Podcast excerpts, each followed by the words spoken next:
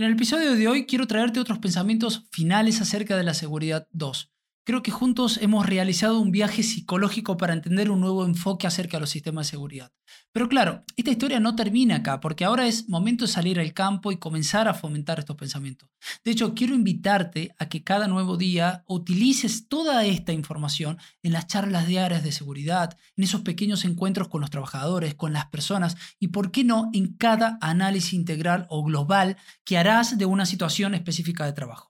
En fin, hoy quiero traerte unos últimos pensamientos finales, así que vamos con la intro y comenzamos.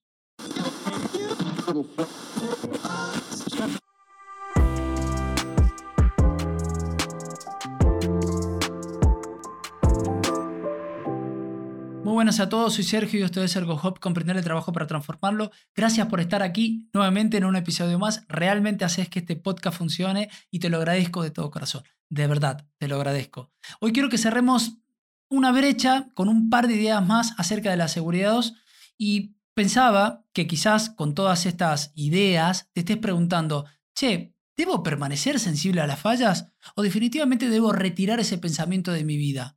Porque me decís que debo centrarme más en las cosas que salen bien, como que el enfoque de la seguridad 1 eran las cosas que salen mal, entonces no sé realmente qué hacer si pierdo o no esa sensibilidad a las fallas o qué es lo que hago realmente. Cuando queremos hacer seguridad, ¿sí? Estamos atentos a lo que puede fallar. Por eso intentamos pensar en la forma en la que podemos evitar que esto pueda ocurrir, ¿no? Esto es como esencial para la, proactividad, digamos, de la seguridad, pero lamentablemente, ¿qué sucede? Lo hacemos solo una vez. Hacemos solamente una vez ese análisis de riesgo, ese análisis de evento, y esto no funciona así, porque si queremos ser proactivos, esa no sería una buena manera. Entonces, aunque la seguridad 2 se centre más en las cosas que van bien, todavía es necesario entender qué es lo que puede salir mal, ¿no? Y tener que permanecer sensible a la posibilidad de la falla. Eso está bien. De hecho, es necesario. Ser sensible a la posibilidad de que algo puede fallar le permite a la empresa y a las personas anticiparse y por lo tanto prevenir, digamos, la agravación de, un pequeño problema o falla. Entonces, para dar una respuesta a esa interrogante, por supuesto que tienes que mantenerte sensible a lo que sucede. No solo a las formas de trabajo que puedan tener éxito, sino también a las formas de trabajo en las que puede fallar. Ahora, sabemos también que los sistemas no son perfectos, son cada vez más intratables y que las personas cumplen un papel importante en eso. Las personas son importantes. Las personas aprenden a identificar y a superar cualquier defecto de diseño o falla. Las personas pueden reconocer demandas reales y ajustar su desempeño. Las personas eh, pueden, eh, pueden, interpretar eh, procedimientos y aplicarlos en consecuencia. Las personas pueden detectar y corregir cuando algo va mal o cuando algo está a punto de salir mal.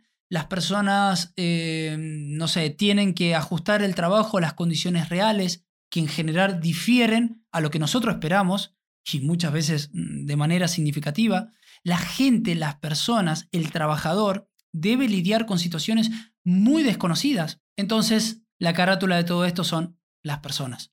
El trabajador que está día a día en el campo tiene un papel importante y cada uno de ustedes tiene la posibilidad de aprovechar de primera mano esa información, esa fuente valiosa de información Ahora, lo último que quiero, que quiero decir, porque es un poco la idea de este, este, podcast, que son como pensamientos finales, es que cuando ocurre un accidente o cuando algo sucede mal, hay un resultado no deseado, ¿no? Y queremos investigar qué fue lo que sucedió. Bueno, tradicionalmente se, intenta buscar, ¿no? Esa, esa explicación plausible de, de la causa, ¿no? Y a veces esa búsqueda se hace con mucha urgencia y casi siempre se centra más en lo que sobresale. Y adivinen quién es, las personas. Todo lo que nosotros recién dijimos de las personas, a favor y a beneficio, como recurso, como algo valioso, en una investigación automáticamente lo tiramos todo por abajo, por la borda, y empezamos a culpar a las personas. O sea, aparece el error humano. Y eso creo que es súper injusto, ¿no? Porque sabemos ya de antemano que, los humanos son propensos a fallar, porque, porque, a ver, son máquinas falibles. Tiene sentido,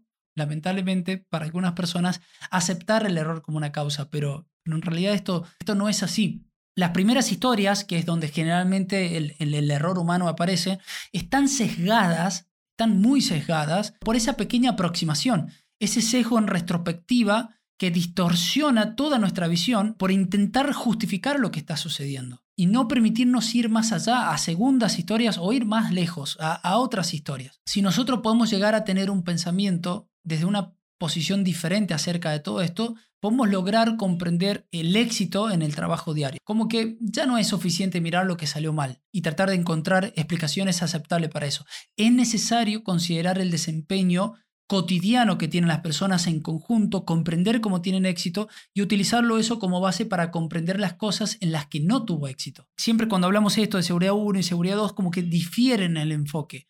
Porque la seguridad 1 es las cosas que van mal y, mis esfuerzos van a intentar reducir las cosas que van mal. En cambio, la seguridad 2 me va a decir, che, las cosas que van bien, las cosas que tienen éxito y mis esfuerzos se van a centrar en eso, no en los problemas, sino cómo solucionan los problemas las personas. Tiene un enfoque diferente, una manera diferente de ver cómo suceden las cosas eh, y de ver lo que sucede. Por supuesto, sí que actualmente será necesario todavía desarrollar nuevos métodos, técnicas para permitir lidiar con más eficacia con lo que va bien, ¿no? Que sean capaces de describir, analizar y representar todos esos ajustes de desempeños que hacen las personas. Por supuesto que también he visto, y acá no, no, no me quiero adentrar en materia, en, materia, he visto que, bueno, que ciertos eh, autores ya están empezando a hablar de lo que es la seguridad 3 y, y tenemos como ese, esa, hoy en día esa necesidad ¿no? de seguir evolucionando, que creo que está bien, pero creo también que acá en la seguridad 2 tenemos muchísimo todavía por explotar. Quizás la representación de una seguridad 3 sea vista o reforzada por, por esos nuevos métodos y técnicas eh, con la que podrían aplicar las personas eh, en, el trabajo, en el trabajo diario. Pero bueno, en fin, quiero, quiero invitarte a que juntos construyamos este, estos, estos pensamientos, que entendamos juntos cómo encajan las cosas, que entendamos la variación del desempeño diario y cómo esta variación puede aumentar o disminuir y, llevar a resultados que son perjudiciales y a veces beneficiosos. ¿sí? Con estos pensamientos creo que hemos llegado al final del episodio de hoy. Si este episodio te ha ayudado, por supuesto, Puedes seguirme, suscribirte a este podcast, descargarlo y calificarlo. Si me das tu apoyo en una calificación de estrellas, realmente me ayudas un montón para que este podcast siga escalando. Espero encontrarte en el siguiente episodio. Gracias por escucharme y sí, por favor cuéntale a esa gran cantidad de amigos que tienes sobre, sobre este nuevo proyecto y quiero que recuerdes que debes crecer un poco más todos los días, que debes crecer sabiendo quién es y por qué estás aquí y debes crecer para devolver y contribuir al mundo. Nos vemos en el siguiente episodio.